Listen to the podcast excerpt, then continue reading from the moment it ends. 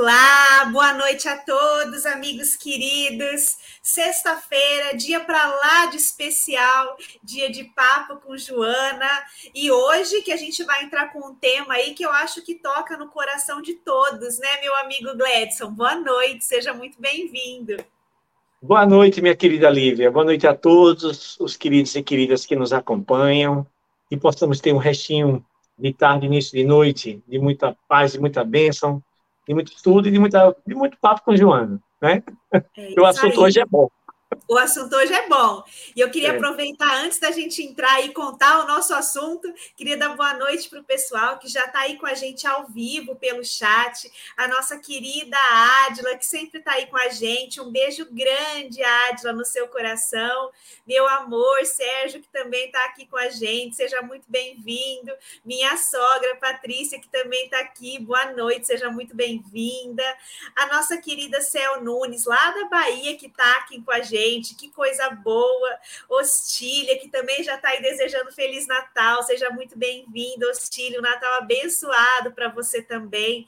A Daniele, lá da Itália, que coisa boa, que está aqui com a gente também, seja muito bem-vinda. Li, que também está chegando, boa noite, seja muito bem-vinda, Li.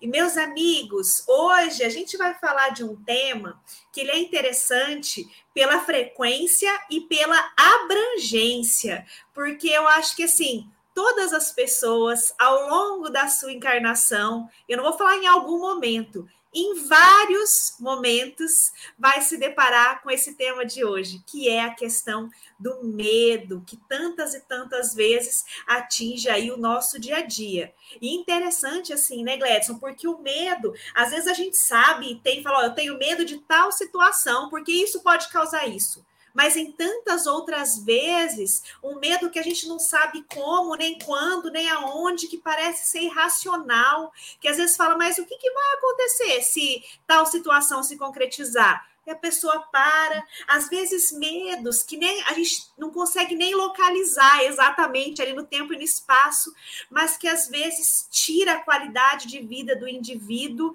e faz ele ficar mais receoso, acuado, a gente hoje vai falar sobre isso, medo. Vamos tentar entender as suas causas, as suas origens, vamos tentar entender também as diversas formas que ele se apresenta, muitas vezes camuflado com outras, outros sentimentos, outras sensações, outros nomes, para a gente tentar entender como sair disso. Mas antes de passar a palavra para o meu amigo, eu quero dar boa noite para mais pessoas que estão chegando aqui. Valquíria, seja muito bem-vinda, querida.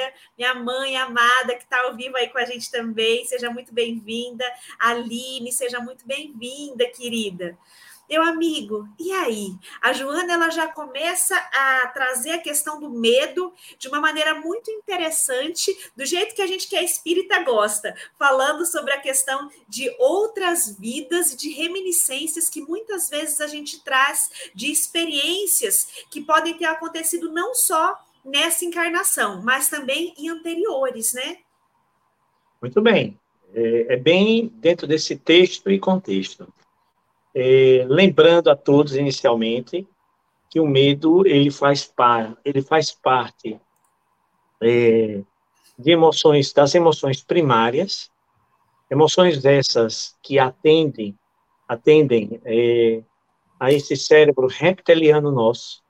Então, de certa forma, o medo como emoção primária ele é responsável pela manutenção ele vai compor, junto com mais algumas emoções primárias, medo, raiva, vergonha, várias outras, felicidade, tristeza.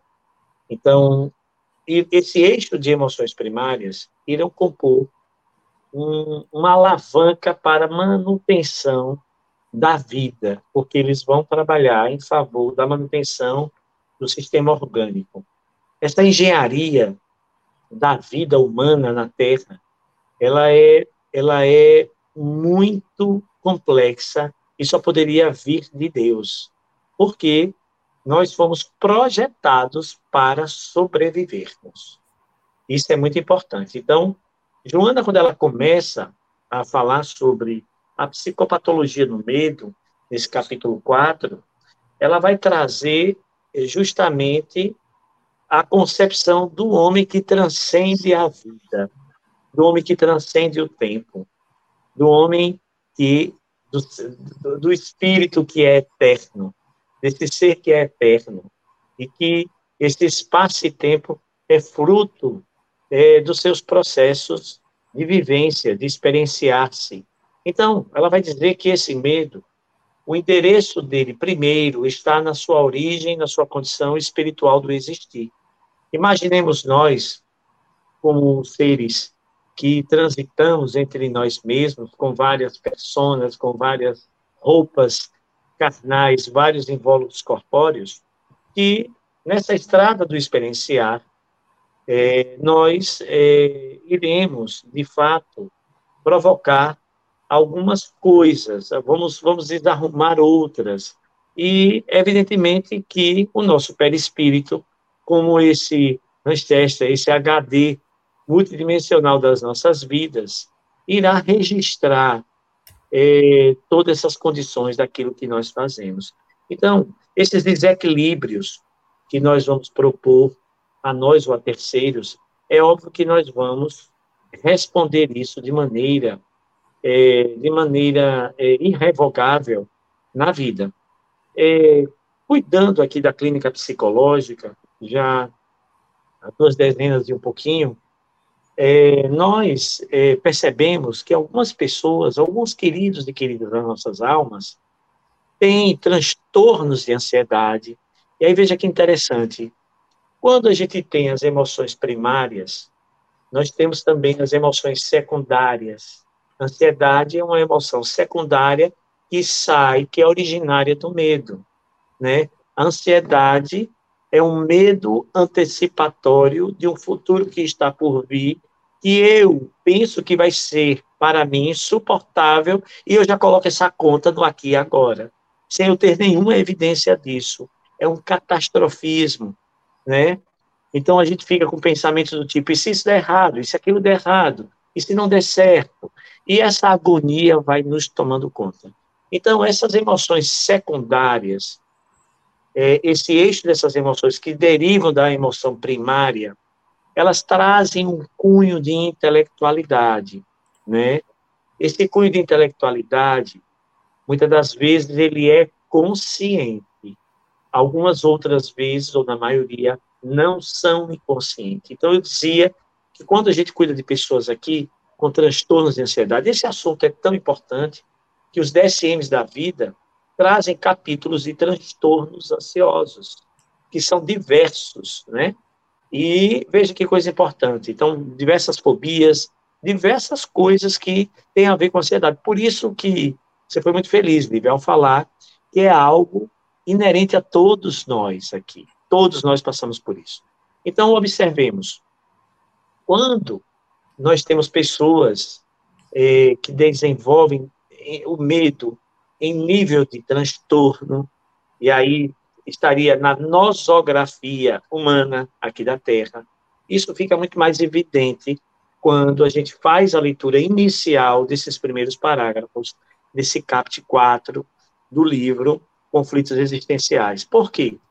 Porque, veja, que muitas das vezes a pessoa tem uma, a gente diz assim, fulano tem uma genética é, desse medo, dessa ansiedade. Então, a pessoa já traz esse transtorno como uma genética, né? Se nós estudarmos a fundo, essa genética não atende apenas ao soma, mas ao princípio da existência desse espírito. Isso vai estar nessa genética espiritual dele.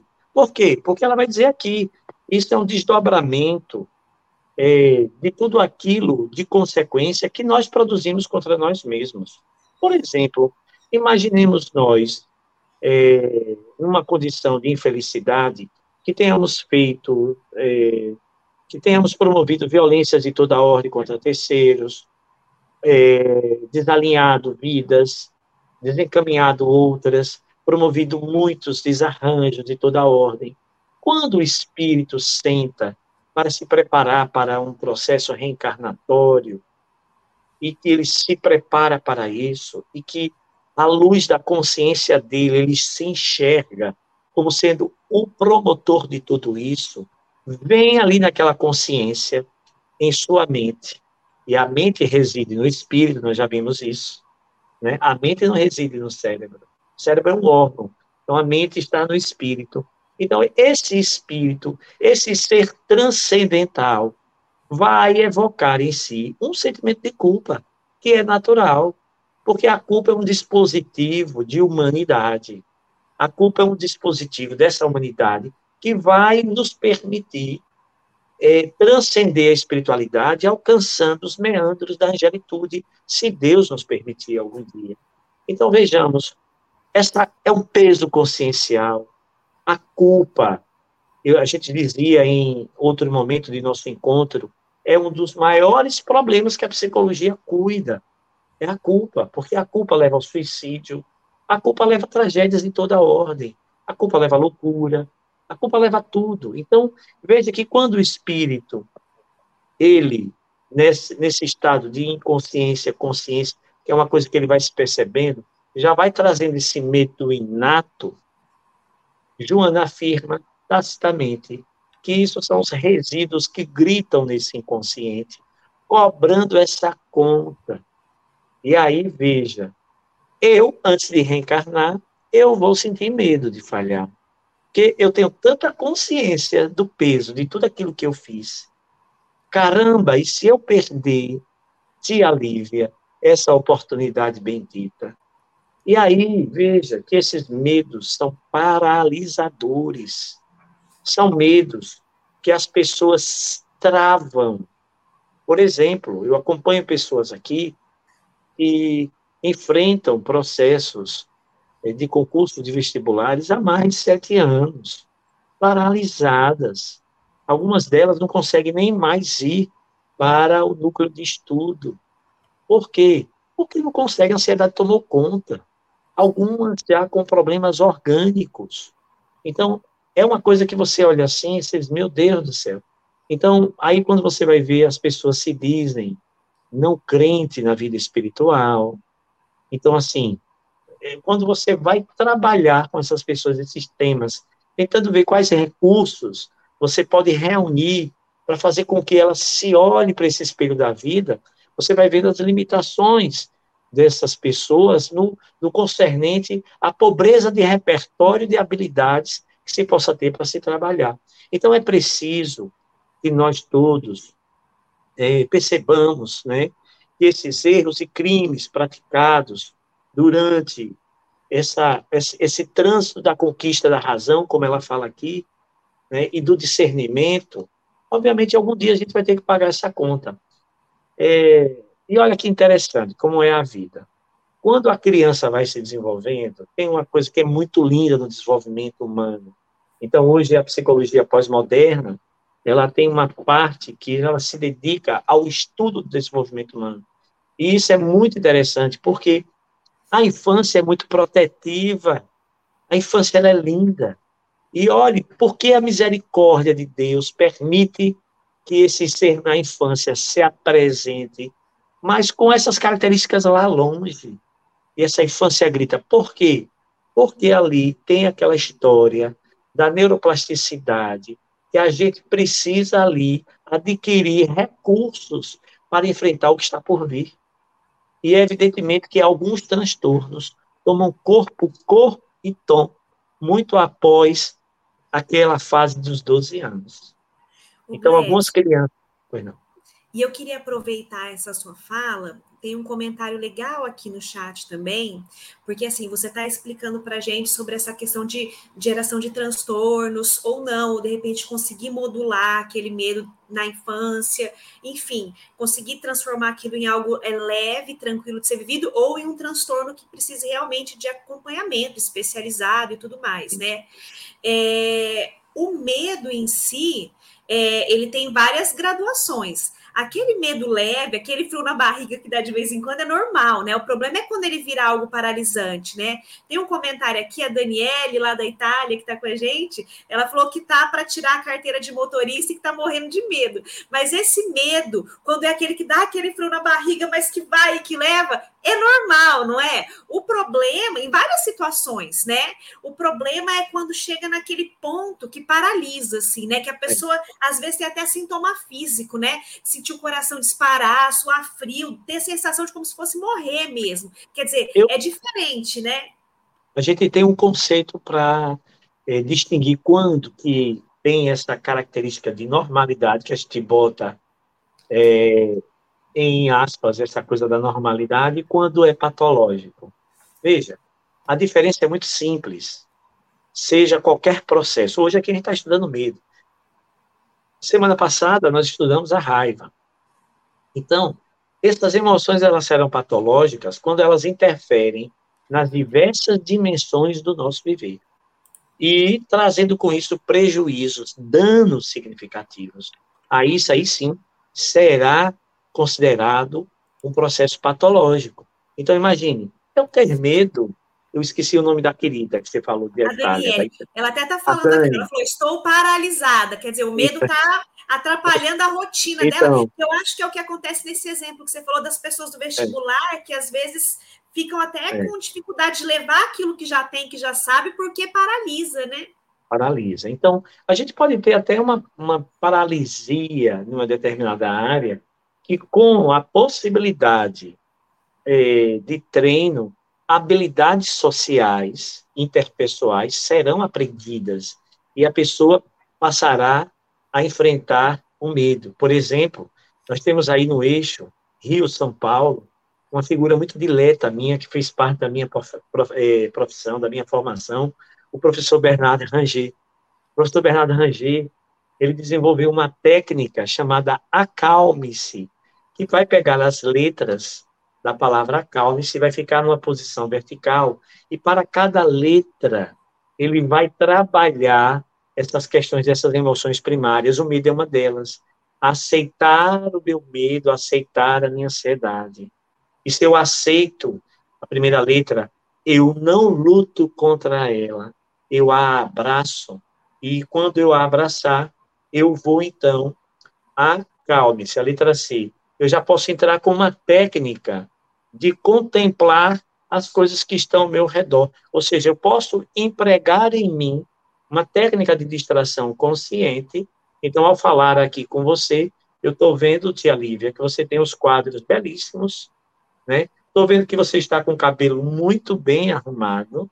Por isso que está tanto amor esses casal lindo, né?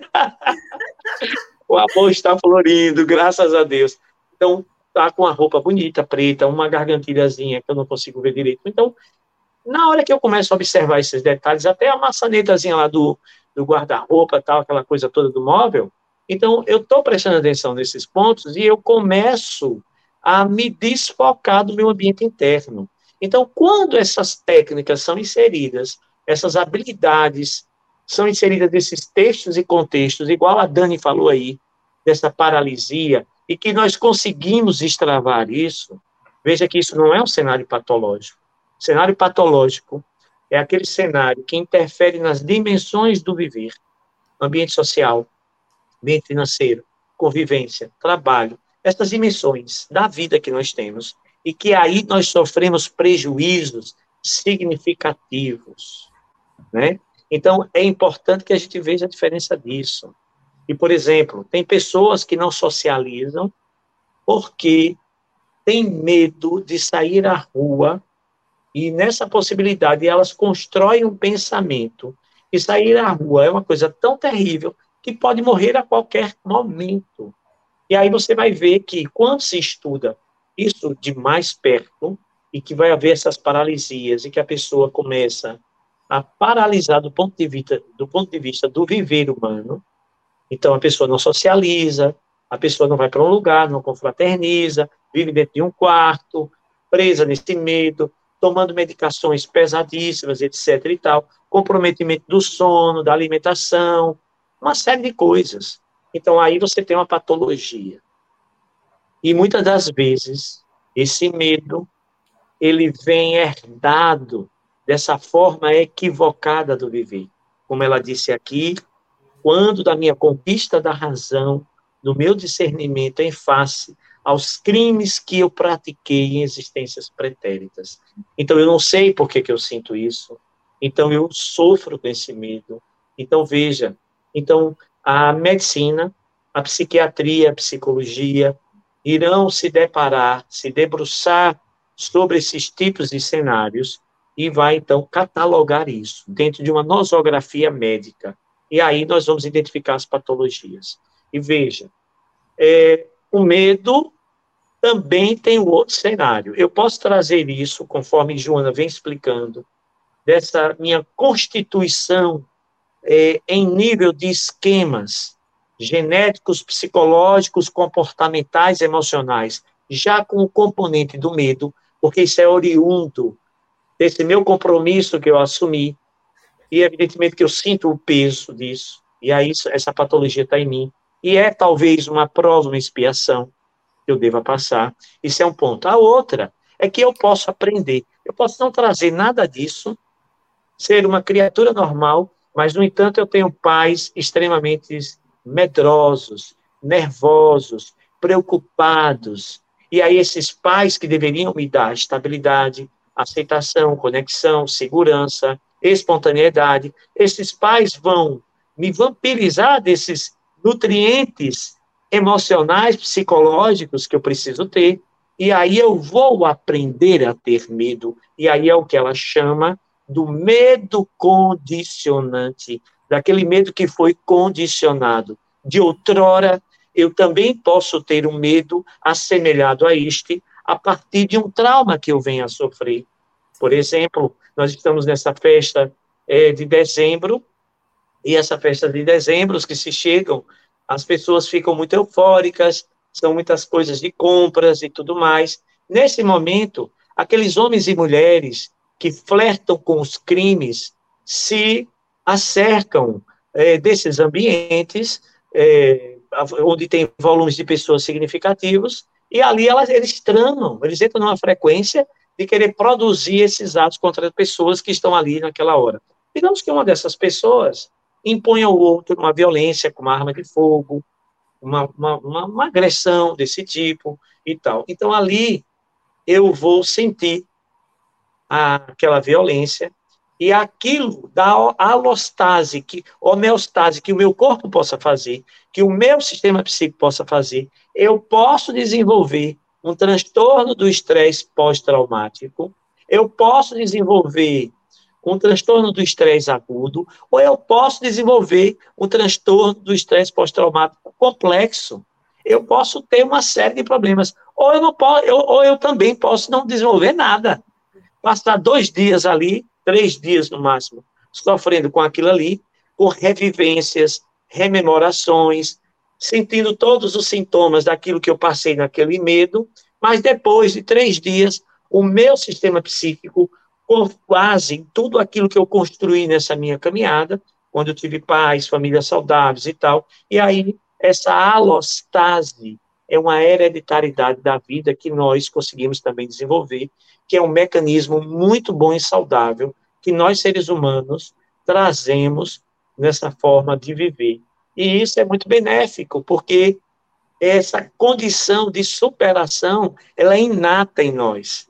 Então, quando nós fomos criados, esse germezinho divino que ficou em nós, por conta dessas mãozinhas maravilhosas, desse ser supremo, dessa inteligência fantástica, deixou em nós essa capacidade de superação.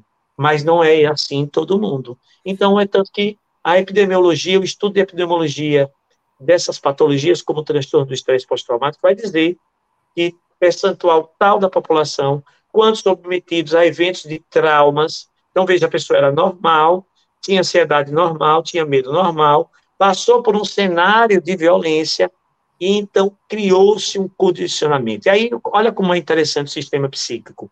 Ele vai fazer um processo de pareamento. Então, se eu fui assaltado, Deus o livre guarde, às 18 horas, na hora do papo com Joana, e sofri violência, e tinha é, cheiro de gasolina nesse processo, tinha arma de fogo, tinha cor, tinha isso. Essas memórias sensitivas, o nosso sistema psíquico irá registrar. E tudo aquilo lá pra, por diante, que me lembre esses cenários, a depender se eu conseguir fazer ou não a alostase. Nesse caso, quando eu não consigo fazer a alostase, isso vai me reportar para aquele cenário é, de violência. Aí, nesse momento do cenário de violência, eu produzi tanto corticosteroides, mas tanto, que aí eu terminei me viciando nele, não sei que estou viciado nele. E aí, quando eu começo a ter qualquer coisa que lembre, eu aciono esse sistema de alarme, e aí eu já começo a ter as palpitações, eu vou ter toda aquela sensação do que eu tive no dia do evento. Então, veja que é uma patologia que vai pegando o indivíduo e vai minando as forças do, do indivíduo.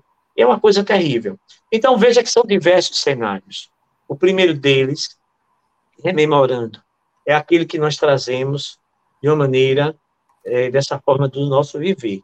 Aí alguém vai dizer aí, por exemplo, a Dani vai dizer assim, sim, mas veja, então quando é que nós vamos saber que a gente tem esse medo? Olha, eu vou ousar em fazer uma fala aqui muito pessoal, não tem assinatura da nossa querida doutora Joana Espiritual de Ângeles, não tem, mas tem a minha impressão.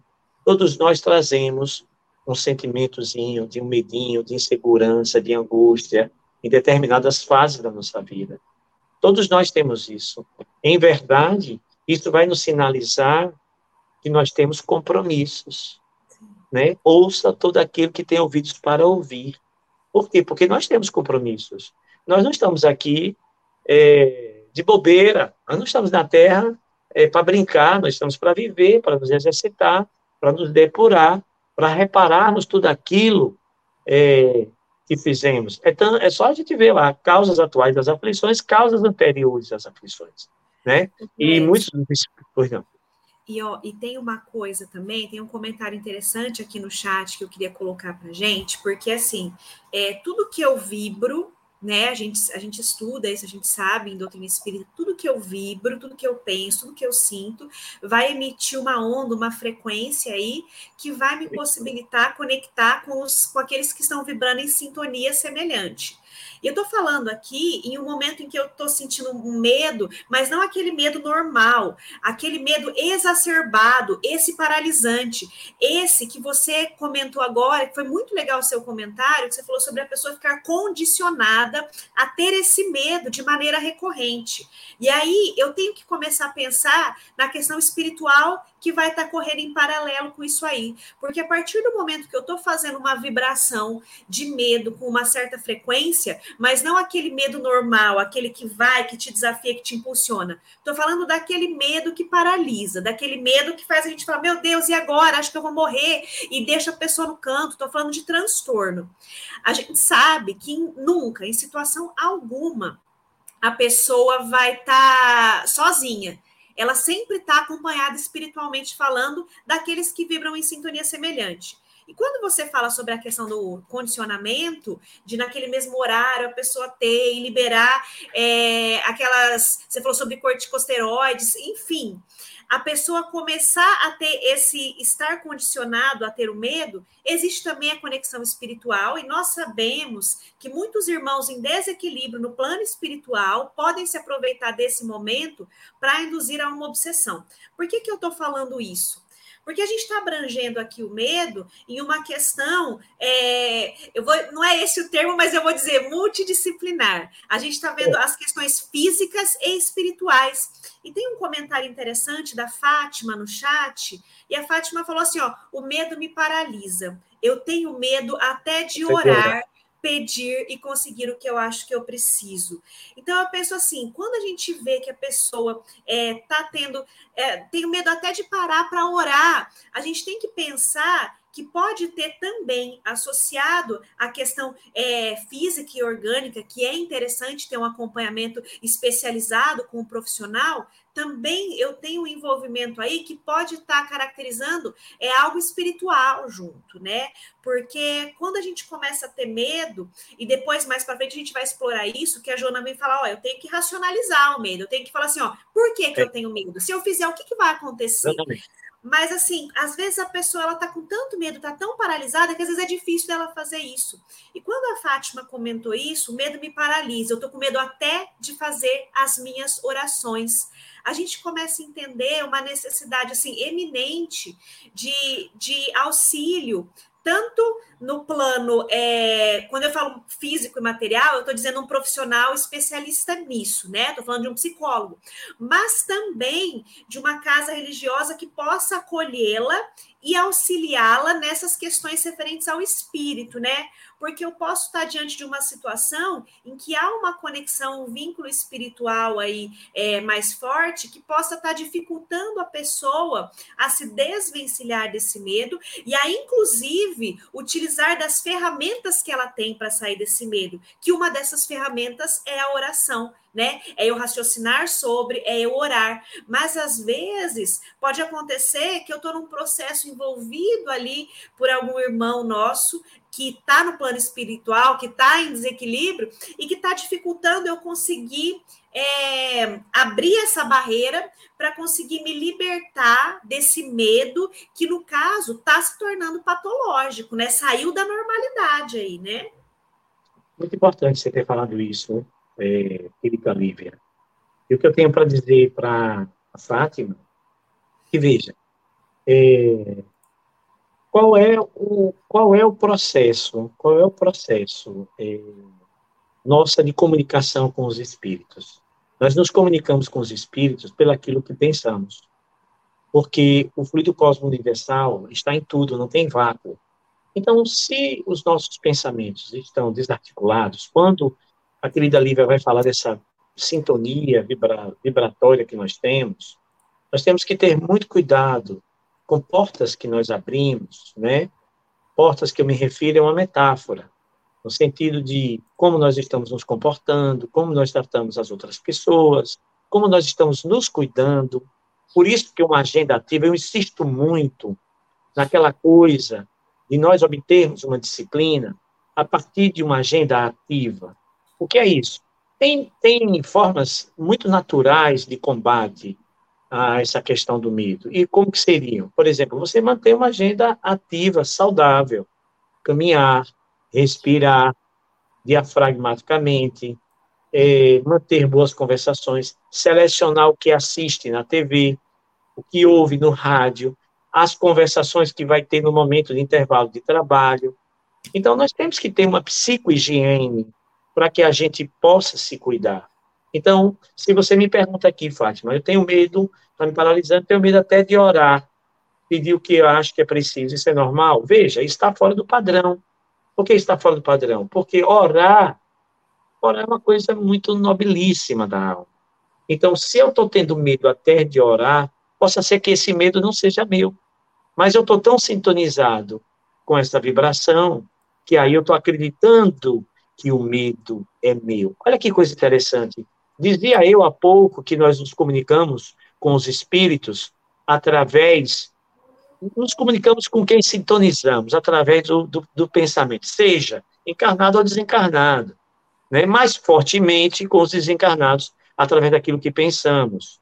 Produzimos, então, formas pensamentos, isto é, ideoplastias. Pensamento é matéria, é energia, é matéria viva. E nesse sentido, desses pensamentos, né, evidentemente nós é, alcançaremos estados emocionais. Se eu penso que amanhã algo de ruim, catastrófico, que eu não sei o que é, que vai me acontecer e que eu não vou suportar, eu vou ter até palpitação se eu penso isso. E eu acredito nisso, porque isso vai vir com a carga emocional muito alta. Nesse momento aí vai haver uma sintonia de algum querido irmão da nossa alma, dos nossos educadores, né? Vamos parar de chamar de obsessor, são os nossos educadores. Então, esses nossos educadores vão sintonizar, e se houver uma verossimilhança, se houver um interesse, alguma coisa, inclusive, de ideia, vai ser a fome com a vontade de comer. E aí vai dizer, olha, é por aqui, pelo medo, que nós vamos, então, é, começar a desarticular a reencarnação dessa criatura e vai propor pensamentos catastróficos cada vez mais genéricos e mais loucos e a pessoa vai paralisando.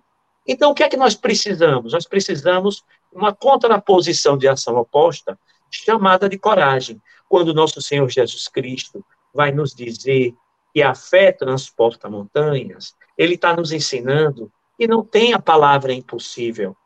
O impossível está no não querer ou no querer. Se eu quero, não tem nada impossível. Se eu não quero, as coisas mais simples me parecem impossível. Então eu preciso entender essa lógica da vida. Então, ter fé é ter coragem. E como é que eu posso ter coragem? Eu posso simplesmente desenvolver uma agenda ativa saudável. Eu posso caminhar todos os dias com disciplina, uma hora de relógio, a passos largos, com um tênisinho adequado, com um bonezinho que agora aqui em Aracaju está um sol de rachar o coco. Então, botando assim um bonezinho, eu tenho que botar um bonezão, porque a carecona está aqui. Então, botar um bonezinho, sabe, levar a sua aguinha, caminhar, caminhar, feliz, um, um iPhonezinho, um troçozinho ali de um, de um instrumentozinho, ouvindo ali músicas boas, respirando, respirando, respirando, respirando.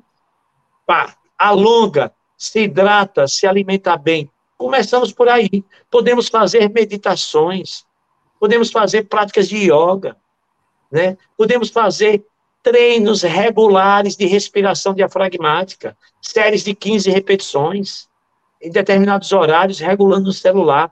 Podemos evitar assistir. Olha, aquele, aquele livro de Joana sobre a depressão, um livro bem fininho, aprendendo a lidar com a depressão, alguma coisa assim. Ela vai dizer o seguinte: selecione tudo aquilo que entra pela televisão. Porque nós estamos consumindo medo, terror, pavor, notícias. O jornal só dá notícias ruins. Será que alguém não, não, não entendeu o que é uma política do medo? uma política do constrangimento. E, a, e essa aí são os nossos ciclos romanos da pós-modernidade. Joana diz isso. A gente precisa prestar atenção a isso. E é, e é esse espetáculo de horror que nós, nós estamos dando cartaz. E isso não é possível, gente. Então, se nós não fizermos uma psicohigiene no nosso viver, se nós temos mágoa de alguém, olha, eu na minha casa eu tenho dois caderninhos, um azulzinho, um verdinho e um vermelhinho que hoje eu boto tudo num um azulzinho cor do céu. Tirei, aposentei esses dois caderninhos e boto tudo no, no caderninho. Antes eu botava o vermelhinho, aqueles que eu dizia que eram os meus educadores. Hoje eu entendo que todos são meus educadores, até aqueles que nos amam, que é muito fácil amar quem me ama, né? Agora é muito difícil amar quem vive fazendo perversidade com você, fazendo calúnia, fazendo coisas, distensões de toda ordem, sabe? É muito difícil, mas veja, então todos são educadores, né? E com Jesus nós aprendemos qual é o remédio para isso. Silêncio. Mas veja, dentro, ali no dentro eu estou sentindo muita tristeza, estou sentindo muita raiva, muita decepção, muito medo. Então vamos orar. Pega esse caderninho, faz uma vibração, faz uma leitura do Evangelho, tal, e busca a sinceridade. Diz, dizem-nos os espíritos mentores de quase todas as obras que a gente tem acesso, Manuel Filomena, de André Luiz, quase todos, que quando uma prece sincera é lançada aos céus, não fica sem resposta. O antídoto vem na hora, vem na hora. E aí nós precisamos ter hábitos regulares e saudáveis, contrapondo os hábitos não saudáveis. Mas aí, se eu, então, tiver essa resistência com relação a essas questões, como é que eu vou, então, é, me melhorar do ponto de vista de ser humano, dessa existência? Eu preciso fazer a minha parte. Por isso que ela vai é, exaurir aqui, nessa condição, é, dessa origem, é, dessa, dessa, desse ponto causal do medo, porque a gente precisa ter essa coragem. E ter a coragem é ter atitude. Eu vou enfrentar isso. Olha, eu, é, eu semana, vai fazer uns 15, 20 dias, eu fiz uma, eu dirigi a, a, a doutrinária é, da Casa Espírita do, do Céu, Unidos da Fé, lá da cidade maravilhosa de Campo do Brito, lá com o Luiz Antônio, quando o Luiz Antônio ia palestrar, que é o presidente daquela casa, e eu estava fazendo uma fala, e eu disse o seguinte, era uma, uma palestra festiva, porque a filha dileta dele estava se formando em psicologia, e Luiz Antônio tinha trazido um tema, o Evangelho e a Psicologia de Jesus. Um tema lindo, maravilhoso, bem desenvolvido por ele. E antes de passar a palavra para ele, quando nós ouvimos as mensagens preparatórias do Evangelho, eu falei uma coisa assim, que eu já tinha essa questão de estudar psicologia desde os 11 anos, e, e contei uma experiência minha, na época a gente muito pobre, né, é, muito difíceis as coisas antigamente, hoje estão mais fáceis, né? Não que estejamos ricos, mas estamos é, melhores, digamos assim, do ponto de vista econômico, intelectual, moral, enfim, eu acho que é uma avaliação que a gente faz com essa coisa do, do discernimento a cada dia batendo na nossa porta. Essa conta que precisa ser é, administrada muito bem para a gente não cair em soberba e nada disso. E aí o que acontece? Eu eu me lembro que eu conversei com minha mãe, é, a senhora Solange, né? E eu pedi a ela que a gente comprasse uns livros de uma de uma de um programa que tinha para crianças pobres chamado Círculo do Livro. Você pagava um cruzeiro e 50 centavos e você tinha três livros que você escolhia. Eu escolhi os, os três livros com temas psicológicos. Por quê? Porque aquilo me intrigava. Como era que um pensamento, na minha cabeça naquela idade, como era que um pensamento poderia nos colocar em situações de muito enobrecimento do ponto de vista de querer ter vontade de fazer uma coisa, e um pensamento totalmente contrário colocava a gente para baixo ao ponto de não querer sair. Então veja que era uma criança meio maluquinha, já pensando coisas doidinhas. Mas veja, isso está inato na vida da gente. Então, essas coisas são muito do ser humano. Então, o pensar sobre a vida é uma, algo muito importante. O que nós fazemos é, desses pensamentos é coisa mais importante ainda. Todos nós temos e teremos muitos pensamentos negativos, inclusive automáticos, que entram sem permissão em nossas mentes, que bagunçam a nossa cabeça e trazem a gente para um estado emocional, muitas das vezes de descontrole. O que é que nós precisamos fazer?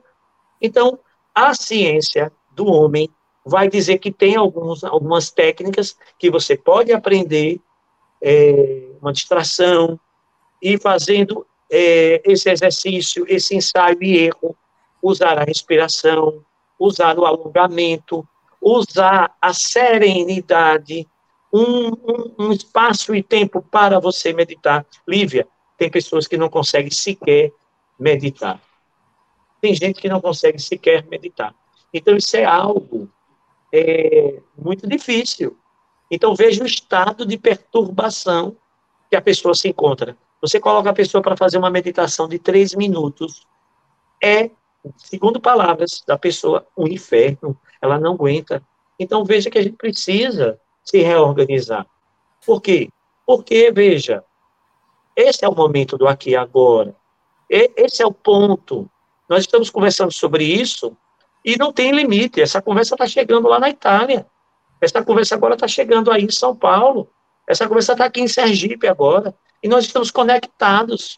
Então, esse é um ponto né, que a gente precisa. Outra coisa, em se falar de autoconhecimento, é se falar isso aqui que a Fátima falou. Eu estou me vendo assim. O que é que eu faço com isso? Eu faço o que com isso? E aí eu vou dizer, Fátima, observe o seu dia, observe-se, o que você anda fazendo, o que você anda pensando, como fazer de maneira diferente coisas que talvez possam já estar num hábito. Esse hábito precisa mudar? Esse hábito pode. Pessoas que têm problema de insônia, eu pergunto logo: que horas você deita para dormir? Como é a sua noite? Ah, eu continuo fazendo as coisas no computador, tarará, sim, mas veja, até a lâmpada da casa precisa ser amarela.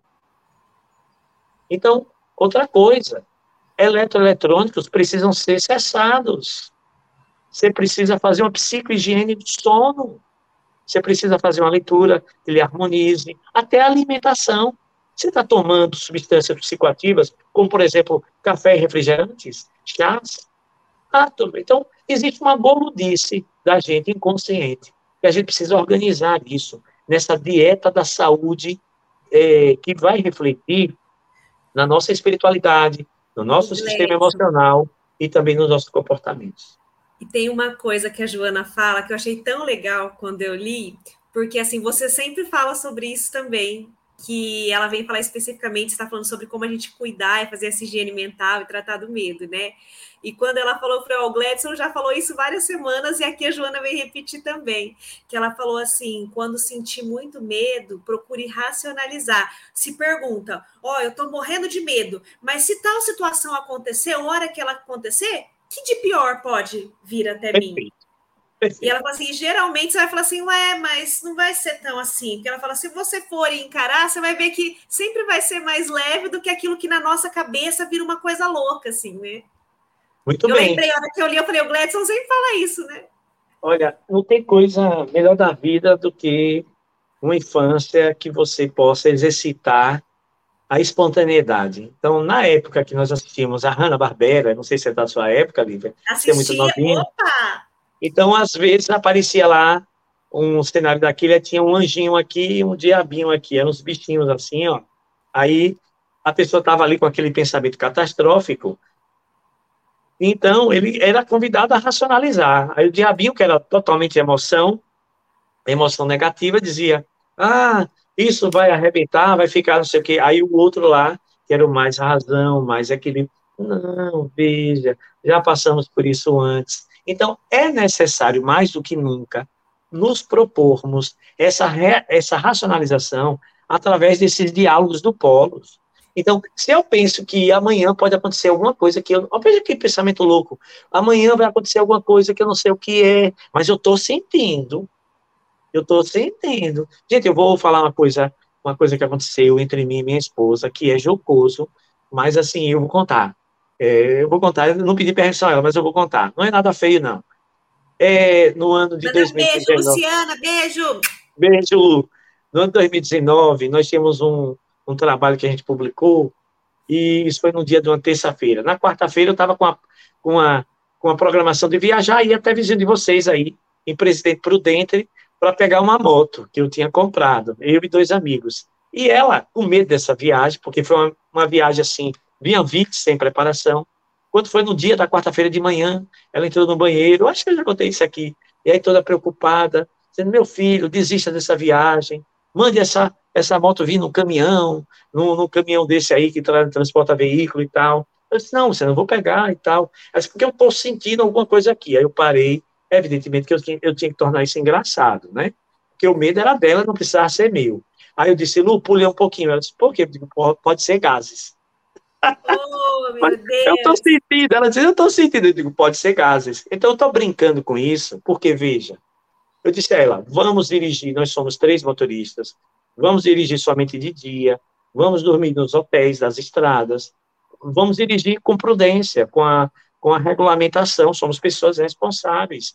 Então, eu escolhi dois amigos a dedo que têm bons hábitos e tudo mais, então não tem o que temer. Se o improvável acontecer, vamos administrar, porque a gente sabe que não temos controle sobre os cenários. Então, nada melhor do que essa racionalização acontecer através desse diálogo com o próprio medo.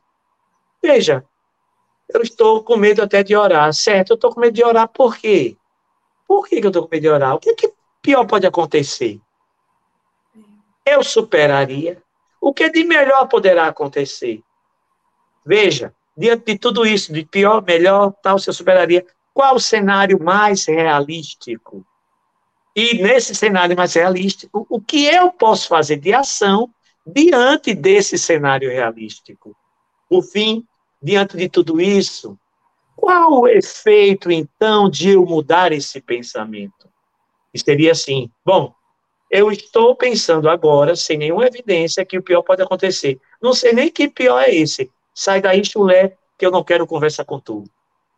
E aí a gente segue adiante. Né? Porque dá bolas para distorções do pensamento, para pensamentos irracionais, não faz sentido, porque nós caminhamos com a razão. Os pés nos levam, mas quem determina a direção é a nossa mente. E nesse sentido, a gente precisa exercitar a fala do nosso Senhor Jesus Cristo, que a fé remove montanhas. Para isso, a gente tem que estar com pensamento saudável. Senão, não vai rolar. O Glédio, você está falando sobre fé. A Joana, ela vem falar sobre fé e ela reforça a questão do amor para superar o medo. O Juan, aqui na, no chat, até colocou que o, o amor acaba com todo medo, né? E a Joana, ela reforça essa questão do amor, né? Falando assim, ó, desenvolve aí a tua fé, quando tiver com medo, faz as tuas orações para conseguir fortalecer e criar essa proteção, modificar esse padrão de pensamento, né? Uh, e desenvolver esse amor, porque esse amor vai dar a coragem necessária para enfrentar essas situações adversas, né? Olha que coisa interessante, né? A gente falando sobre medo e a Joana vem trazer sempre a questão do amor como cura, da oração dando esse auxílio, dessa quebra de, é, de frequência mesmo, falando: ó, oh, não, agora eu vou fazer uma oração e vou começar a criar o hábito de mudar meu pensamento. O pensamento ruim vai chegar, eu vou tirar e eu vou colocar preces vigilância e amor no lugar. Olha que coisa interessante. Ela fala muito sobre essa questão do amor como é uma ferramenta para superar o temor, o medo ali, né? Interessante, né? Amar o próximo como a si mesmo. A frase invertida que pouco da gente presta atenção. Então, se eu vou me amar, a medida que eu tenho de amar o próximo é a minha medida de me amar. Se eu, então, vou me amar, eu vou desenvolver em mim é, uma ciclotimia de cuidados. E a principal delas é ter a consciência, nesse caso específico aqui de hoje, dessa noitada, é a consciência de que nós somos portadores de emoções primárias, que são inatas a nós. E dentre elas, nós estamos a falar aqui do medo. Então, se eu tenho consciência de que eu tenho esta emoção em mim é o primeiro passo para que eu consiga me compreender. Me compreendendo, eu agora vou pensar no que fazer desse medo. Eu preciso começar a observar o quanto que esse medo está interferindo na minha qualidade do viver, o quanto ele me está sendo patológico, o quanto ele me está sendo implicador de eu me desenvolver como seres humanos, e aí nós precisamos, então, com coragem, é, começar a envidar esforços pessoais. Evidentemente que nós aqui temos, ela fala aqui vastamente, é, nós temos hoje no cenário dessa pós-modernidade, nós temos profissionais, psiquiatras, psiquiatras, psicólogos, terapeutas ocupacionais, né? Nós temos várias modalidades holísticas que merecem o nosso respeito, como yoga, meditação, que a própria neurociência já apontou o benefício dessas matizes dentro das nossas vidas, dessas matizes filosóficas dentro da nossa vida. Então, o que a gente precisa é, é se organizar, precisamos nos organizar dentro de um ponto de vista, de um início, meio e fim, né? deixando esse fim sempre para o não alcançável, e a gente desenvolver uma disciplina. Então, quem de nós aqui está fazendo com regularidade atividade física?